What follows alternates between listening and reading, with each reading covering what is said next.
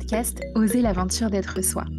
Je m'appelle Tiffaine Gualda, passionnée par l'entrepreneuriat, le voyage, mais aussi par l'humain et son potentiel infini d'exploration et de transformation.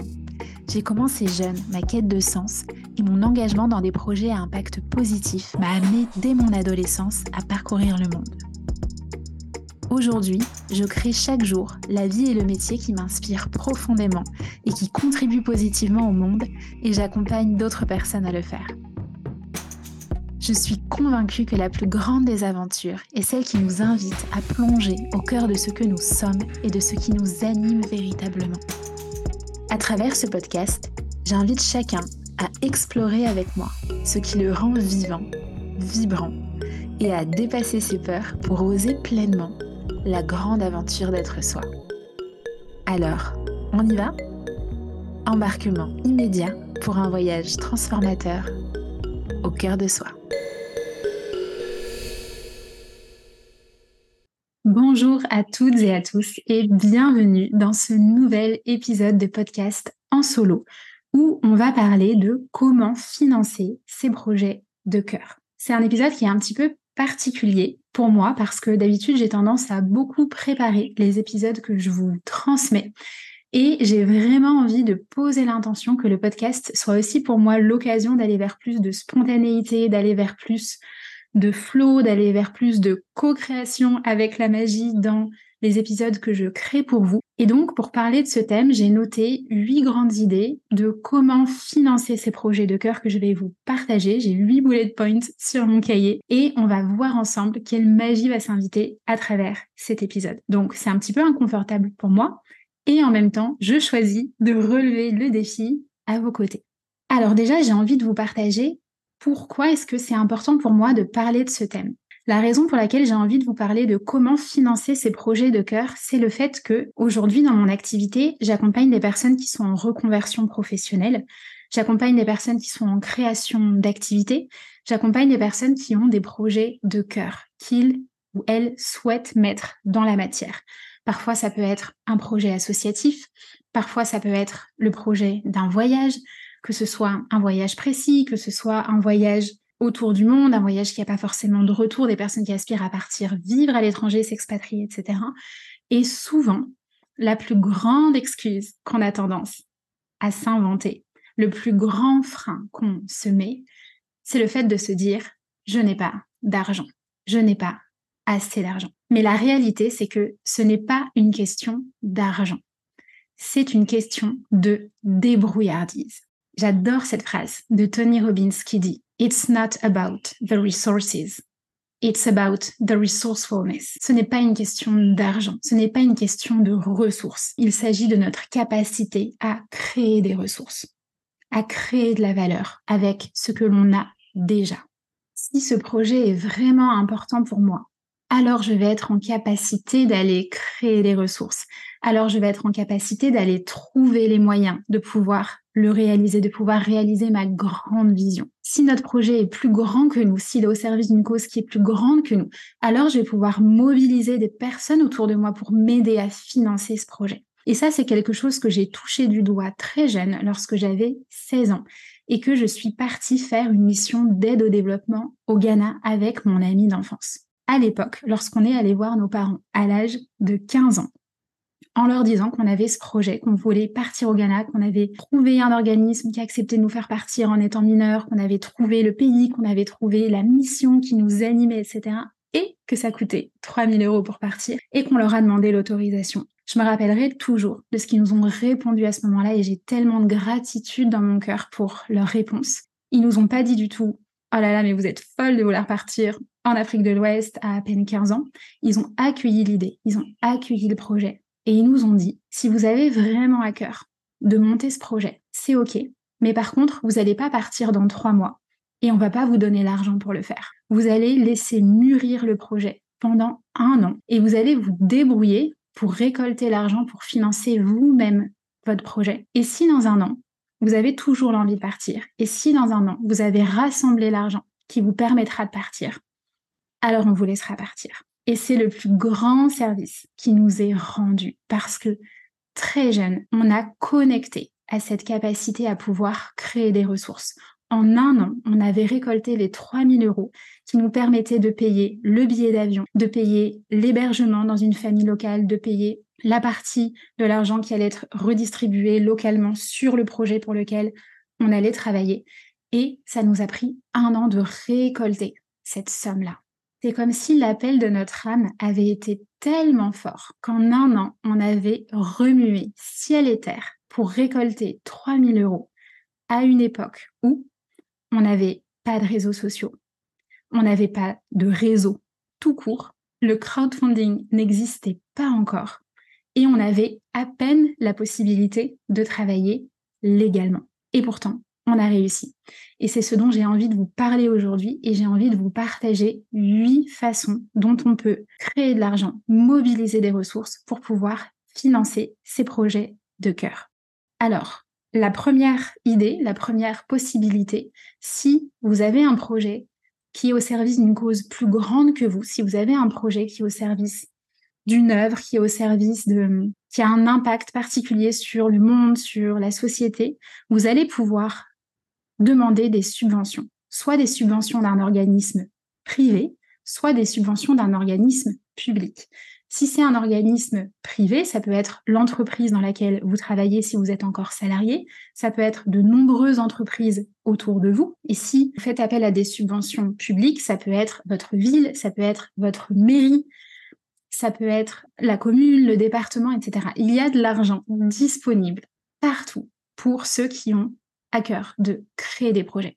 Et il ne tient qu'à nous d'aller le demander. Et ça, ce que ça nous demande, c'est d'abord de se poser, d'écrire le projet, d'écrire la vision du projet, de le formaliser, de formaliser le budget dont vous allez avoir besoin et ensuite de pouvoir envoyer ce dossier projet, que ce soit à des organismes privés ou à des organismes publics. Vous pouvez aussi répondre à des appels à projets. Il y a énormément d'entreprises aujourd'hui qui ont des fondations, et je le sais très bien parce que j'ai travaillé pour plusieurs d'entre elles, où il y a de grandes enveloppes, plusieurs milliers d'euros disponibles pour pouvoir financer des projets en lien avec l'environnement, financer des projets en lien avec les objectifs de développement durable, financer des projets en lien avec l'intégration des réfugiés, des projets en lien avec la santé, des projets en lien avec les personnes en situation de handicap, des projets en lien, quelle que soit la cause qui vous touche, quelle que soit la cause qui vous anime, vous trouverez des solutions et des personnes à qui demander des ressources.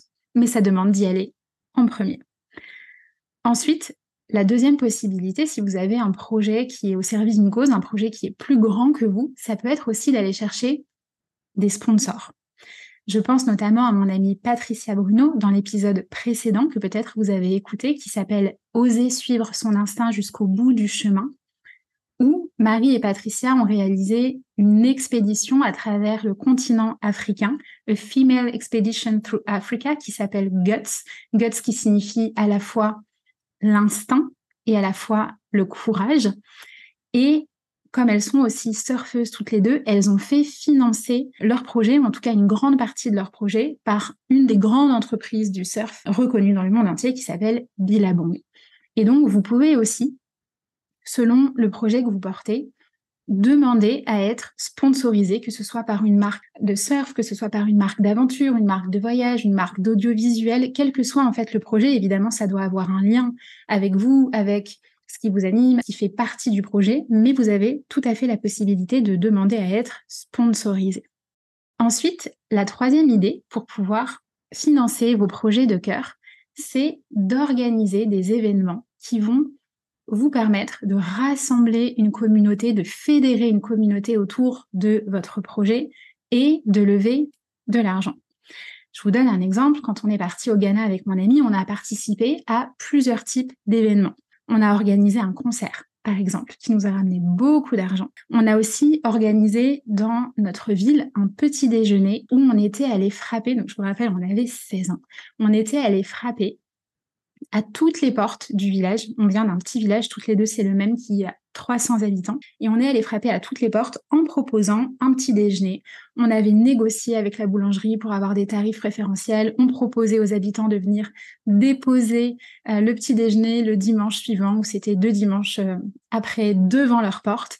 Et en fait, ben, tout simplement, ils ont été ravis de pouvoir euh, découvrir notre projet, de pouvoir contribuer à notre projet. Et ce jour-là, c'est pareil, je crois qu'on avait récolté peut-être 300 ou 500 euros en organisant tout simplement cet événement. On a aussi participé à des vides-greniers pour pouvoir récolter de l'argent. Donc là, c'est moins de l'organisation d'événements, mais on a pris part à des événements existants qui pouvaient nous permettre de récolter de l'argent. Et aussi quelque chose que j'ai beaucoup organisé, là c'est plutôt dans mon, à l'époque où je travaillais moi-même euh, en fondation d'entreprise, j'ai levé des dizaines de milliers d'euros pour pouvoir financer des projets en lien avec l'agroécologie, en lien avec l'électrification d'écoles euh, dans des villages reculés de brousse en Casamance ici au Sénégal, puisque j'habite au Sénégal. Et j'organisais pour ça des ventes aux enchères, j'organisais des lotos, etc. Donc il y a la possibilité, si vous avez euh, l'âme d'un animateur, d'une animatrice et que vous aimez fédérer les gens autour de votre projet, d'organiser des événements, c'est quelque chose qui fonctionne très bien. Une autre possibilité, ça va être de pouvoir faire des petits boulots pour pouvoir financer vos projets de cœur. Et là, encore une fois, tout est possible. Moi, j'ai commencé donc à travailler quand j'avais 16 ans, cette même année, l'année de mes 15-16 ans, pour pouvoir financer ce projet de mission d'aide au développement au Ghana. Et j'ai commencé à travailler chez un caviste. Et c'est quelque chose que j'ai adoré. J'ai travaillé pendant 8 ans, pendant les vacances scolaires. Ça a commencé donc cette année-là, mais par la suite, j'ai travaillé pendant 8 ans. Les vacances scolaires, les Noëls, la fête des pères. Et je vendais du vin, je vendais des... Euh, spiritueux, des alcools et des spiritueux à des personnes euh, qui venaient dans le magasin et j'ai adoré ça. J'ai adoré la vente. J'ai adoré le fait que la plupart des gens qui venaient venaient parce qu'ils venaient célébrer avec leurs amis, célébrer les mariages, célébrer les événements, célébrer juste euh, la vie. Et donc, on peut aussi faire ce genre de petits boulots. À cette époque, j'ai fait des babysitting et c'est aussi le moment où j'ai commencé à donner mes premiers cours et j'ai donné des cours de mes 15 ans à mes je crois, 22, 23 ans pendant toutes mes études, des cours de français, des cours d'anglais, des cours d'espagnol. Et j'ai découvert que j'adorais ça, que j'adorais enseigner, que j'adorais transmettre, que j'adorais la pédagogie. Et encore une fois, j'étais pas une experte d'anglais, j'étais pas une experte de français, j'étais pas une experte d'espagnol, mais quelque chose que je me suis toujours dit, c'est Tiffen, qu'est-ce que tu peux apprendre à quelqu'un qui est moins avancé que toi sur le chemin? Quelqu'un qui parle pas du tout anglais, quelqu'un qui parle pas du tout espagnol, quelqu'un qui a des grosses difficultés en français. Tu peux déjà lui apporter quelque chose. Donc faire des petits boulots, c'est quelque chose qui fonctionne très bien. J'ai l'une de mes clientes, une ancienne cliente qui est naturopathe, qui quand elle a repris, donc c'est aussi une reconversion professionnelle, et quand elle a repris ses études de naturopathie et qu'elle s'est fait accompagner par moi dans la création de son activité, elle a retourné vivre chez ses parents et elle a fait des ménages en plus pour pouvoir financer à la fois ses études de naturopathie et le coaching qu'on faisait ensemble dans la création de son activité. Donc, il y a la possibilité de faire des petits boulots pour pouvoir financer nos projets de cœur. Et quand on est connecté à son pourquoi, quand on est connecté à ce qu'on a envie de vivre à travers cette expérience, à pourquoi on le fait, quel est l'impact qu'on a envie d'avoir à travers notre conversion, à travers l'activité qu'on crée, à travers le projet qu'on déploie, à travers le voyage qu'on aspire à vivre, alors c'est beaucoup plus facile de trouver du sens dans ce qu'on fait. Et ça peut être un job dans lequel vous allez prendre du plaisir. Ça peut être un job qui sera vraiment plus un job euh, simplement pour gagner de l'argent. Et c'est OK parce que vous allez le relier à votre grande vision. Ensuite, pour moi, une cinquième manière de pouvoir financer des projets de cœur, c'est via la mobilisation, encore une fois, mais cette fois-ci online, notamment à travers les plateformes de crowdfunding. Donc, le crowdfunding, si vous connaissez pas, c'est le financement participatif. il y a plusieurs plateformes qui existent aujourd'hui. Je pense à Ulule, je pense à KissKissBankBank, je pense à Kickstarter, qui est la plateforme sur laquelle euh, Patricia héberge son projet Guts the Movie dont on a parlé dans l'épisode précédent. Et ça, c'est un excellent moyen pour pouvoir mobiliser des personnes autour de votre projet. Donc, par exemple, nous, on a utilisé, donc moi, la première fois que j'ai utilisé le crowdfunding, c'était à l'époque où j'étais présidente d'association, où je travaillais pour le projet de cuiseur dont j'ai parlé dans mon épisode Vivre au Sénégal, mes apprentissages et mes projets. Je vous parle de trois projets, dont deux avec lesquels j'ai utilisé le financement participatif. Et le projet de Cuiseur, c'était le premier projet avec lequel j'ai utilisé ce financement. Et je crois qu'à l'époque, on a récolté 3 000 ou 4 000 euros pour le projet. En général, sur les plateformes de crowdfunding, comment ça fonctionne? C'est la même chose, en fait, on va rédiger notre projet, on va formaliser notre projet et ensuite on va opter pour des contreparties qu'on va pouvoir reverser aux personnes qui vont soutenir notre projet. Par exemple, en soutenant mon projet, donc si je reprends l'exemple avec Patricia, en soutenant Guts the Movie, si on participe à hauteur de 30 euros, on va avoir un set de cartes postales qui sont des photos magnifiques qu'elles ont prises pendant leur voyage avec des citations inspirantes. Si on participe à hauteur de 50 euros, on va pouvoir bénéficier du poster Guts the Movie, là aussi avec une citation inspirante. Si on participe à hauteur de 100 euros, 200 euros, 300 euros, je ne sais plus exactement, mais l'idée c'est que plus on investit, plus on soutient le projet financièrement, plus on obtient une contrepartie dont la valeur est importante. Donc ça, c'est un type de financement qu'on peut utiliser, que moi j'ai utilisé par le passé pour le projet du cuiseur, et aussi qu'on a utilisé avec Erwan lors de la création de l'école de surf Cap Surf, dont on a soutenu tout le processus de création avec notre ami Abdoulaye. Et là, c'est une plateforme qui est un peu différente. Ça s'appelle OKPAL. Et l'intérêt de cette plateforme, c'est qu'elle n'est pas limitée par le temps. En général, quand on fait une campagne de crowdfunding, on a 30 jours, 45 jours pour récolter la somme dont on a besoin. Et d'ailleurs, souvent, ce qui se passe, c'est que, donc ça dépend des plateformes, mais souvent, ce qui se passe, c'est que si on n'atteint pas la somme, alors on n'obtient pas du tout les fonds qui ont été récoltés parce que ces plateformes partent du principe qu'il existe certains projets pour lesquels si on n'a pas la totalité de la somme, alors on ne pourra pas créer le projet. C'est un peu un état d'esprit tout ou rien. Nous, pour la création de l'école de surf avec Erwan, on avait opté pour une autre plateforme qui s'appelle Okepal. Je crois que c'est une filiale d'Ulule, ou en tout cas que c'est euh, en lien avec la plateforme Ulule. Mais la différence, c'est qu'il n'y a pas de limite dans le temps. On peut continuer à recevoir des fonds encore aujourd'hui, alors qu'on a lancé la campagne il y a un petit peu plus d'un an. Et ça nous permet à chaque fois de pouvoir donner des nouvelles sur l'évolution du projet aux contributeurs, de leur dire, ben voilà, ce qu'on a créé récemment dans l'école de surf, quels sont les projets pour cette saison. Et les personnes, en fait, peuvent continuer à nous soutenir et à contribuer au projet à travers cette plateforme. Et depuis qu'on l'a ouverte, on a récolté, je crois, plus de 3000 euros. Donc là, c'est un format un peu différent parce qu'on n'est pas limité dans le temps et il n'y a pas cette idée de tout ou rien. Si on n'atteint pas le montant visé, alors on peut quand même bénéficier de l'argent qu'on nous a déjà versé. Une sixième possibilité que j'ai envie d'évoquer avec vous, c'est l'idée de pouvoir emprunter de l'argent à la banque pour financer nos projets de cœur. Peut-être que ça crée de la résistance chez certains d'entre vous, comme vous l'entendez, mais je vais vous en expliquer un petit peu plus par rapport à ça. Quand j'ai fait mes études, pour financer mes études, dont j'ai fait une école de commerce, je me suis endettée et j'ai emprunté à la banque 30 000 euros. Et quand j'ai commencé à travailler dans la vie active, j'ai commencé donc par rembourser ce prêt, puisqu'il y avait un différé de 4 ans pendant une partie de mes études. Et ensuite, pendant 4 ans, je devais rembourser la somme de 700 euros par an, qui était une somme assez élevée. Moi, j'étais convaincue que je gagnerais beaucoup d'argent en sortant d'école de commerce. Et en fait, j'ai assez vite compris que dans le domaine dans lequel j'avais l'intention de travailler, qui était celui du développement durable, il allait falloir vraiment revendiquer ma valeur et niveau de rémunération que je souhaitais pour pouvoir honorer ce prêt étudiant. Et ça a été le cas, et je vous le raconte dans l'épisode 1 qui est mon chemin vers l'entrepreneuriat. Et quand on y pense, à l'époque, moi, ça m'a pas du tout choqué d'emprunter de l'argent pour financer mes études. Il y avait d'ailleurs beaucoup de mes camarades qui faisaient la même chose. C'est quelque chose qui est très courant dans notre société actuelle, dans notre société occidentale. En France, de plus en plus. Aux États-Unis, c'est monnaie courante. Absolument tous les étudiants s'endettent pour financer leurs études. Et ça nous paraît à tous normal. Mais quand on est adulte, ça nous paraît plus normal d'emprunter de l'argent pour se former. Ça nous paraît plus normal d'emprunter de l'argent pour apprendre.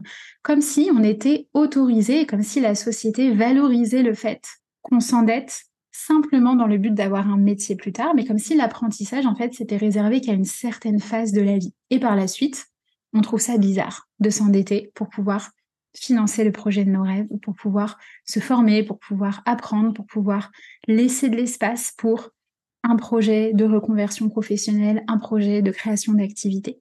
Il y a la possibilité d'emprunter de l'argent pour financer notre reconversion, notre formation, notre accompagnement, quoi que ce soit. Et il y a un exemple qui m'amuse beaucoup, c'est celui d'une cliente que j'ai accompagnée dans son processus de reconversion professionnelle, dans son processus de création d'activité. Et cette cliente, elle travaillait avant dans le milieu de la banque et puis par la suite, elle a créé une activité plus artistique autour de la photo, autour de la création de sites web. Elle organise aussi des rencontres authentiques entre les entrepreneurs pour pouvoir leur permettre de révéler leur unicité et aussi de pouvoir les mettre en lumière, les mettre en valeur. Et cette jeune femme, au moment de se lancer dans son activité, pour pouvoir se donner un peu plus de souplesse, pour avoir un matelas financier qui allait lui permettre d'être à l'aise, elle est retournée dans la banque dans laquelle elle travaillait par le passé et elle a fait un prêt bancaire en demandant à financer une pergola. Donc c'est une jeune femme qui avait euh, un bien immobilier qu'elle louait en parallèle et elle est tout simplement allée euh, dans une entreprise de, travaux euh, où elle a fait un devis pour une pergola et ensuite elle est allée voir la banque en demandant un prêt travaux pour pouvoir financer cette pergola qu'elle a obtenu parce qu'elle avait le devis, parce qu'elle avait les différents éléments, avec un schéma de remboursement qui était assez favorable, qui lui donnait de l'aisance, mais en même temps qui était réaliste, qui la mettait pas non plus en difficulté. Et elle a obtenu ce prêt et grâce à cet argent, elle a pu continuer à financer des formations, continuer à financer des coachings pour lancer son activité et pour pouvoir générer de l'argent avec son activité, partir voyager sereinement et elle commence à rembourser ce prêt, je crois que c'est euh, dans, euh, dans quelques mois. Voilà, donc c'est aussi un exemple que j'aime bien citer parce qu'en en fait, il y a pas de limite à la créativité quand il s'agit d'aller chercher des ressources qui sont disponibles. La septième source de financement que j'ai envie de citer pour pouvoir financer nos projets de cœur, c'est le soutien de nos proches, de nos proches très proches. Parce que j'ai parlé du crowdfunding. Donc le crowdfunding, en général, les premières personnes qui vont mettre de l'argent pour nous soutenir,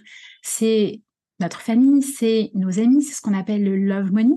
Mais on peut aussi imaginer qu'il y a des personnes dans notre famille, souvent nos parents, mais peut-être un frère, une sœur, un ami très proche, quelqu'un qui croit en nous et qui pourrait avoir envie de nous soutenir dans notre projet et de nous prêter de l'argent, voire de nous donner de l'argent. Et nous, ce qui se passe, c'est que on est tellement conditionnés dans notre société à travailler dur pour réussir, à devoir mériter, son succès, à croire que si on n'a pas réussi tout seul, alors notre succès n'a pas la même valeur, n'a pas la même saveur, qu'on ne sait pas recevoir l'argent de la part des personnes qui voudraient nous soutenir. C'est comme si on avait un rêve et on demande à l'univers de nous soutenir pour pouvoir réaliser ce rêve.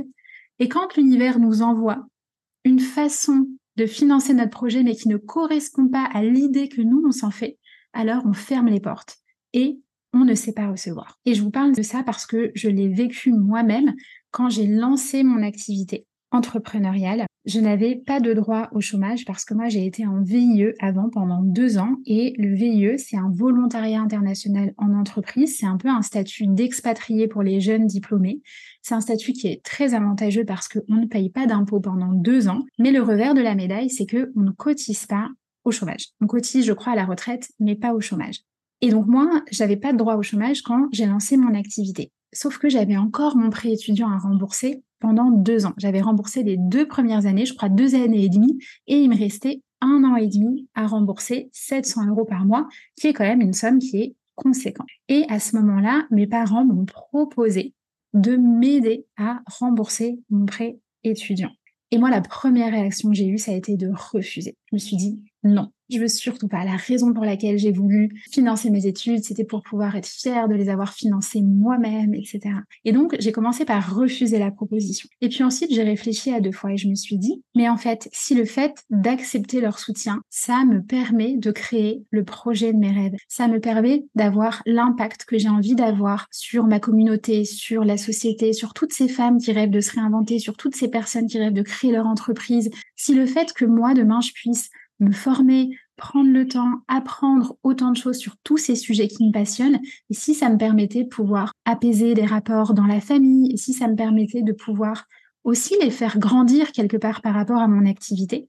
Et ça a complètement changé ma façon de voir les choses. Et d'ailleurs, je sais que mes parents écoutent le podcast, que mes parents viennent dans mes ateliers et ils se nourrissent de ce que j'ai créé aujourd'hui.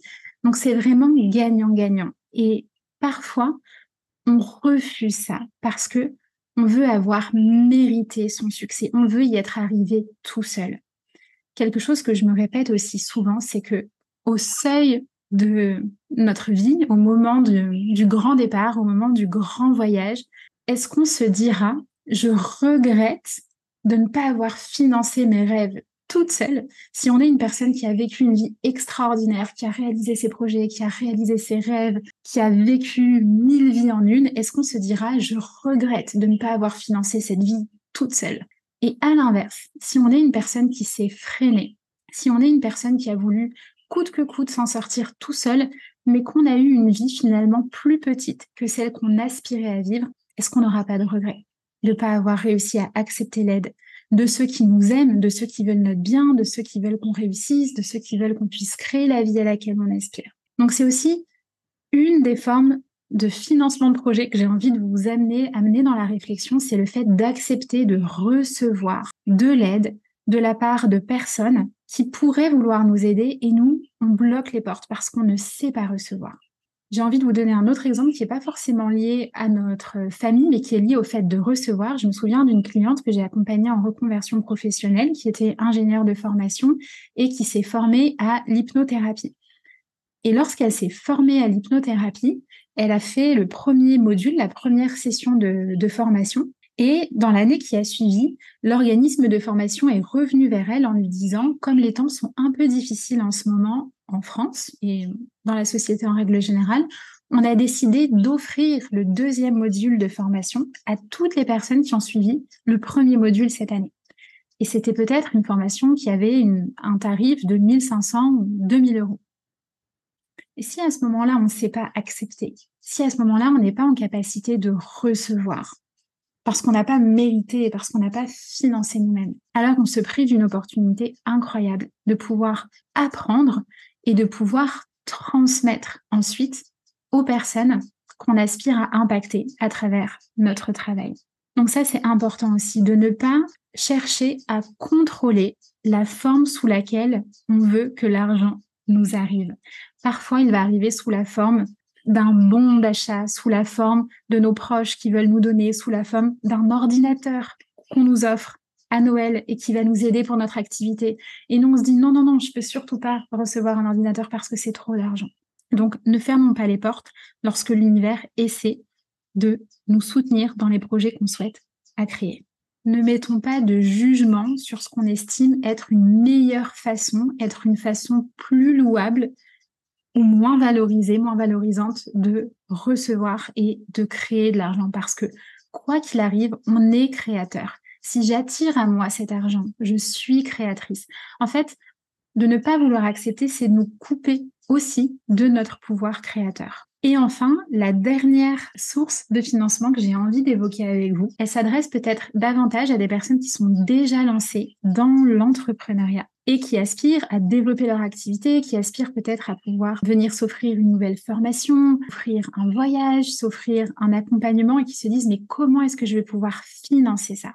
Je vous donne un exemple. Je vous ai expliqué que moi, à l'époque, j'ai réussi, on a réussi à récolter 3000 euros alors qu'on avait 16 ans, pas de réseaux sociaux, pas de réseau, pas de crowdfunding, etc. Et ce qu'on a fait, c'est des événements, des petits boulots, demander des subventions et ça a fonctionné. Quand on est entrepreneur, on a d'autres ressources parce que on a de la valeur à proposer au monde.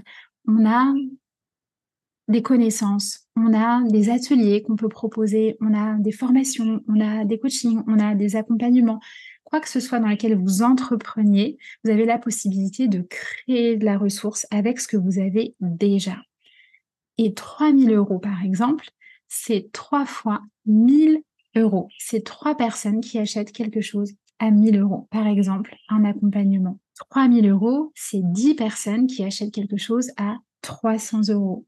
Par exemple, un programme 3 000 euros, ça peut être 100 personnes qui achètent quelque chose à 30 euros. Par exemple, un atelier, un cercle, un événement que vous créez et qui coûte 30 euros. Donc, ce que j'ai envie de, de, vous aider à observer à travers ça, c'est comment est-ce qu'on peut créer de la ressource avec les ressources que l'on a déjà à l'intérieur de nous. Et ce que j'ai aussi envie de vous inviter à observer, c'est à quel point tout ça finalement parle aussi de notre rapport à l'argent, de notre relation à l'argent, de notre capacité à oser demander de l'argent, de notre capacité à recevoir de l'argent, de notre capacité à emprunter, de notre capacité à investir. Et c'est important pour chacune, pour chacun de ces points, de se poser la question, comment est-ce que je suis à l'aise à l'idée de demander? Comment est-ce que je suis à l'aise à l'idée de recevoir? Comment est-ce que je suis à l'aise à l'idée d'emprunter? Comment est-ce que je suis à à l'idée d'investir? Et en tout cas, dans mon expérience, chaque fois que j'ai investi dans un voyage, dans une formation, dans un coaching, dans un accompagnement, ça m'a rendu encore plus riche. Ça m'a enrichi. Pourquoi? Parce que ça m'a permis d'aller rencontrer de nouvelles ressources. Ça m'a permis d'aller rencontrer de nouvelles parts de moi et de connecter à de nouvelles connaissances, à de nouveaux savoir-être, à de nouvelles fréquences qui me permettent aujourd'hui de créer l'activité que je crée, de créer la vie que je crée. Et donc, c'est vraiment un, un chemin, en fait, et une façon complètement différente de voir les choses que de plutôt que de se couper de sa puissance, on se dit, je rêve de faire ça, je rêve de créer tel projet mais j'ai pas d'argent, c'est OK. Soit j'ai les ressources, parce que des fois, on a les ressources, mais on n'a pas la capacité émotionnelle à investir, à dépenser, à demander, etc. Parfois, on aurait les ressources, mais on n'a pas la capacité émotionnelle à. Et parfois, on n'a vraiment pas les ressources. Mais quand on n'a vraiment pas les ressources, on a la possibilité d'aller créer les ressources. On a la possibilité d'acheter un livre à 15 euros, de suivre un podcast qui va être gratuit, d'aller demander de l'aide. On a ces ressources-là à l'intérieur de nous. Si c'est une thématique qui vous parle, si c'est une thématique qui vous intéresse, je vous invite à explorer le sujet, d'autant plus si vous êtes sur un chemin de reconversion professionnelle, si vous êtes sur un chemin d'entrepreneuriat, si vous êtes même sur un chemin de développement personnel en soi, parce que la relation à l'argent, c'est tellement important. C'est l'argent fait partie de notre quotidien. Et ce que je trouve extraordinaire avec l'argent, c'est qu'en fait, il ne s'agit pas d'argent. Souvent, ça parle de notre croyance, ça parle de l'estime de nous, ça parle de ce qu'on croit mériter ou ne pas mériter, ça parle de la valeur que l'on se donne, de la valeur que l'on donne à son travail. En fait, il s'agit de tout sauf de l'argent. J'ai fait un atelier que j'ai adoré donner l'année dernière sur la relation à l'argent en janvier dernier. Comment cultiver un état d'esprit d'abondance qui est encore disponible en replay à un tarif très très accessible. Je vous mettrai le lien en description de cet épisode. Et l'idée, c'est vraiment d'aller explorer quelle est sa relation à l'argent, d'aller observer quelles sont les croyances que l'on entretient en lien avec l'argent, souvent qui prennent d'ailleurs racine dans notre héritage familial, d'apprendre à passer d'un état d'esprit de manque à un état d'esprit d'abondance et de comprendre l'art du donner, recevoir. C'est un atelier qui est très complet, qui est très riche. Je vous partage le lien en description et pour moi, c'est vraiment un thème qui est important et c'est aussi pour ça que j'avais envie de, de parler de ce sujet avec vous aujourd'hui, de comment financer ces projets de cœur parce que souvent, moi, les personnes que je rencontre, les personnes que j'accompagne, ce sont des personnes qui ont envie d'avoir un impact positif sur la société, sur l'environnement. Et souvent, on se sacrifie pour la cause. Et on se dit que l'argent, c'est quelque chose qui va venir après. Or, si on veut entreprendre durablement, ça passe par le fait de pouvoir créer une activité qui soit pérenne financièrement, qui soit pérenne économiquement. Ça passe par le fait de pouvoir valoriser notre temps, de pouvoir financer nos projets de cœur, de pouvoir valoriser l'impact qu'on crée dans le monde, etc. Je vous partagerai aussi en descriptif de, de ce podcast le guide que j'ai créé récemment qui est une pépite absolue qui s'appelle le guide pour entreprendre durablement qui est offert. Et dans ce guide, vous allez retrouver mes 16 clés pour pouvoir créer une activité qui est pérenne économiquement, avec un impact positif sur la société et l'environnement sans compromettre son écologie personnelle. Parce que souvent, c'est ce qui se passe. C'est qu'on va avoir tendance à tellement s'investir dans notre projet parce que c'est un projet qui nous passionne qu'on va en oublier de prendre soin de nous. Et on peut aussi faire un burn-out d'une activité qu'on aime bien. Donc pour moi, c'est vraiment très très important de travailler sur ces différents piliers, l'écologie personnelle, le sens qu'on met dans son activité et le fait que notre activité puisse être pérenne économiquement. J'espère que cet épisode vous a plu, j'espère que cet épisode vous a inspiré, j'espère que ça vous permet de vous donner des idées, de d'activer les robinets d'abondance à l'intérieur de vous. Peut-être qu'il hum, y a des choses qui vous paraissent accessibles aujourd'hui, peut-être qu'il y a des choses qui vous paraissent plus difficiles. Prenez-les comme une occasion de vous rencontrer, prenez-les comme une occasion d'explorer à quel endroit est-ce que vous êtes à l'aise, à quel endroit est-ce que vous n'êtes pas à l'aise avec l'argent. Et en tout cas, c'est vraiment un thème que je vous invite à explorer parce qu'il est passionnant et parce qu'il nous permet vraiment de nous développer humainement. En fait, c'est vraiment au-delà de l'argent. Je vous souhaite de réussir à financer vos projets de cœur. Je vous souhaite de trouver des ressources à l'intérieur de vous. Je vous souhaite de créer de nouvelles ressources avec ce que vous avez déjà. Et je vous dis à la semaine prochaine pour un nouvel épisode.